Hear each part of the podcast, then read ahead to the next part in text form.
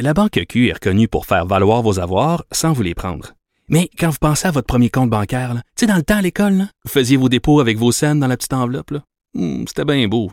Mais avec le temps, à ce compte-là vous a coûté des milliers de dollars en frais, puis vous ne faites pas une scène d'intérêt.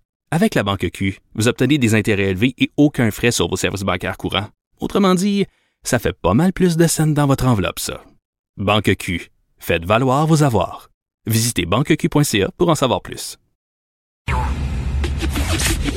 Le, le commentaire de Félix Séguin, un journaliste d'enquête pas comme les autres.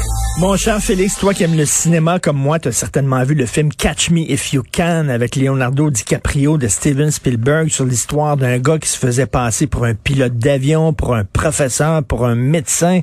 Est-ce que tu as vu ce film-là? Bien sûr que j'ai vu ça, pilote de la Paname. Ouais. Oui, pilote de la Paname. Donc, il y a- une scène d'ailleurs qui a été tournée euh, dans le vieux Québec de ce film-là. Alors là, il y a une femme, ça a l'air une émule de ce gars-là, de cet imposteur-là, qui, elle, elle a 28 ans, elle se faisait passer pour un médecin. Ben oui, une fausse médecin nous apprend, nous apprend Antoine Lacroix et Hugo Duchesne dans le journal de Montréal. Euh, une jeune femme qui n'a aucune formation médicale, qui a réussi à se faire passer pour euh, un médecin, à obtenir, il y a plus que ça là, obtenir des stages dans des cliniques de la Ben grande région de Montréal. Le Collège des médecins est en train de s'en occuper et même euh, le responsable des enquêtes sur toutes les portions d'exercice illégal et usurpation euh, au Collège des médecins qui s'appelle Marc Legault. Il dit on pourrait faire un film avec elle. Donc, tu sais, t'es, pas mal dedans euh, avec cette, cette remarque et cette allusion à Catch Me If You Can. Neuf constats d'infraction remis à Annie Ong, 28 ans, pour avoir prétendu être médecin. Il y a des documents de cours qui existent qui rappellent un peu, c'est pas le manège, qu'est-ce qu'elle a fait? Depuis en novembre 2019?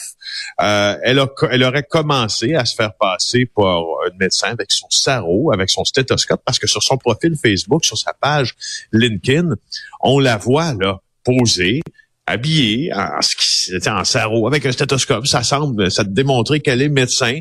Elle a poussé, si tu veux, l'audace jusqu'à se présenter en milieu hospitalier, rapportent mes deux collègues, avec l'uniforme médical, Ben, réaliser des, cons- des consultations euh, et elle ne détient aucune formation médicale pertinente. C'est quand même assez Mais fascinant. t'imagines, t'imagines le sang-froid quand même de ces gens-là qui savent fort bien. Tu sais, moi je souffre, je souffre du syndrome de l'imposteur là, tout le temps là. Tu sais, je me dis qu'est-ce que je fais à faire la job que je fais? Il me semble que c'est pas ma place. Mais eux autres sont, c'est vraiment pas leur place. Puis non, ils ont un sang-froid, un culot.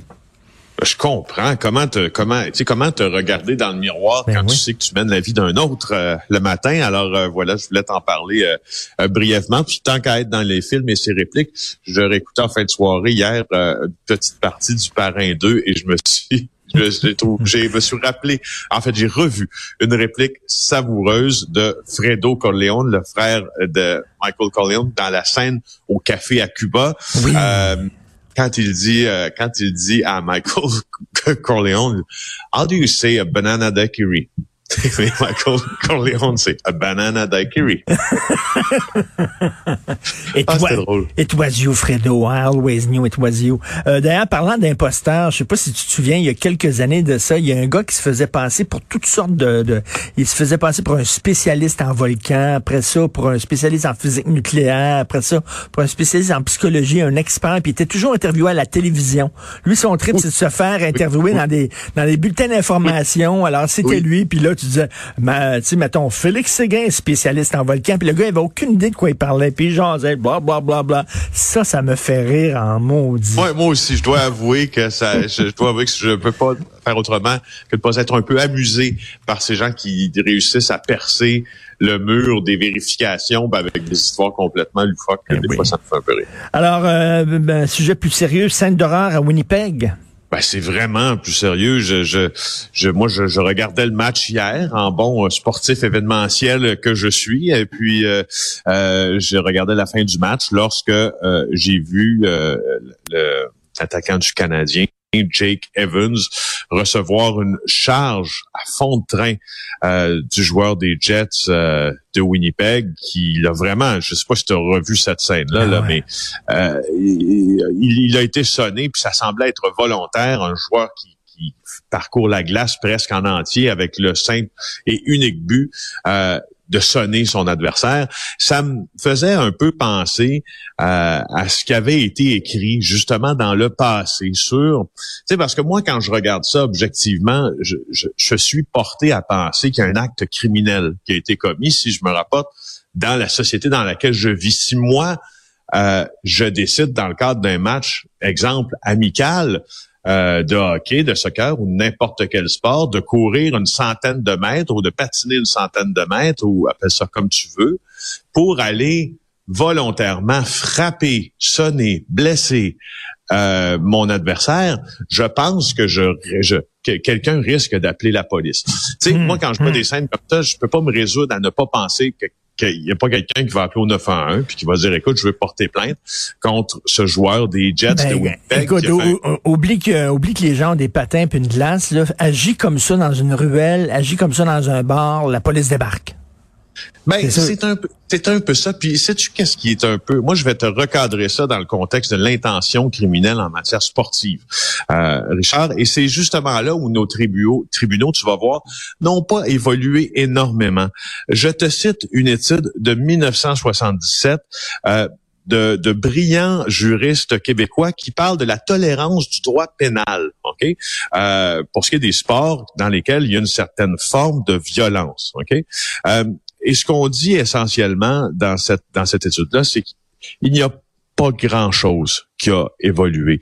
Les, Ah ouais. et, et ce que ça dit là, et je trouve ça intéressant. Je vais te citer ce, ce paragraphe-là. Tu vas ah, trouver ça intéressant. Euh, les causes premières de la violence doivent être recherchées dans les profondeurs de l'âme humaine, où elle a pris racine. À cette époque très lointaine, où les humains devaient y recourir pour se poursuivre. Elle y cohabite avec toute la gang des autres sentiments qui caractérisent la nature humaine.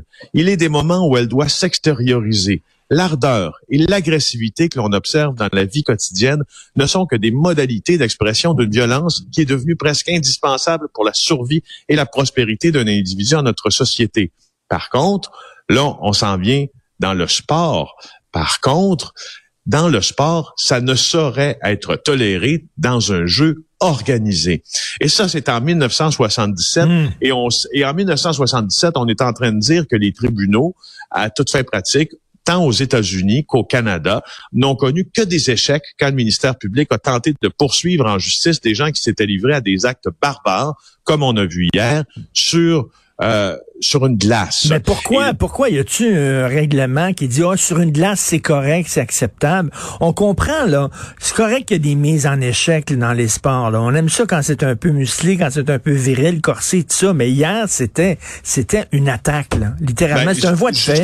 C'est un, c'est- ça semble être une affaire de voie de fait. Puis je, je le dis sans chauvinisme, là, sans partisanerie. Là. Objectivement, ce qu'on a sur la glace, ça semble être une affaire de voie de fait, comme il y en a eu plusieurs autres, comme celle de Tom Wilson des Capitals de Washington, qui a littéralement assommé un joueur euh, des Rangers euh, de New York. Je te reporte, et on saute là, je te parlais d'une étude de 1977, je, je, je, je lis le texte de Jean-Claude Hébert, réputé criminaliste euh, québécois, qui est paru dans Le Devoir en octobre 2009.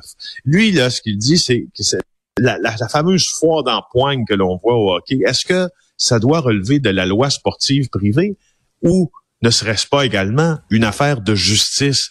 Moi, je penche euh, pour l'affaire de justice parce que la loi ne souffre, euh, pour citer euh, notre ami Hébert, d'aucune ambiguïté Hmm. commet des voies de fait Hmm. ou se livre à une attaque ou une agression, quiconque intentionnellement emploie la force directement ou indirectement Non, non, mais contre une écoute, autre personne sans son consentement. Et je reviens sur le cinéma. Là, je regardais hier là, cet, cet extrait-là. Là, J'avais l'impression de voir Rollerball. Te souviens-tu le film de Oui, science-fiction avec James Caan des années 70? Là, où, ça. euh, tous les coups étaient vois, permis. Voyons donc.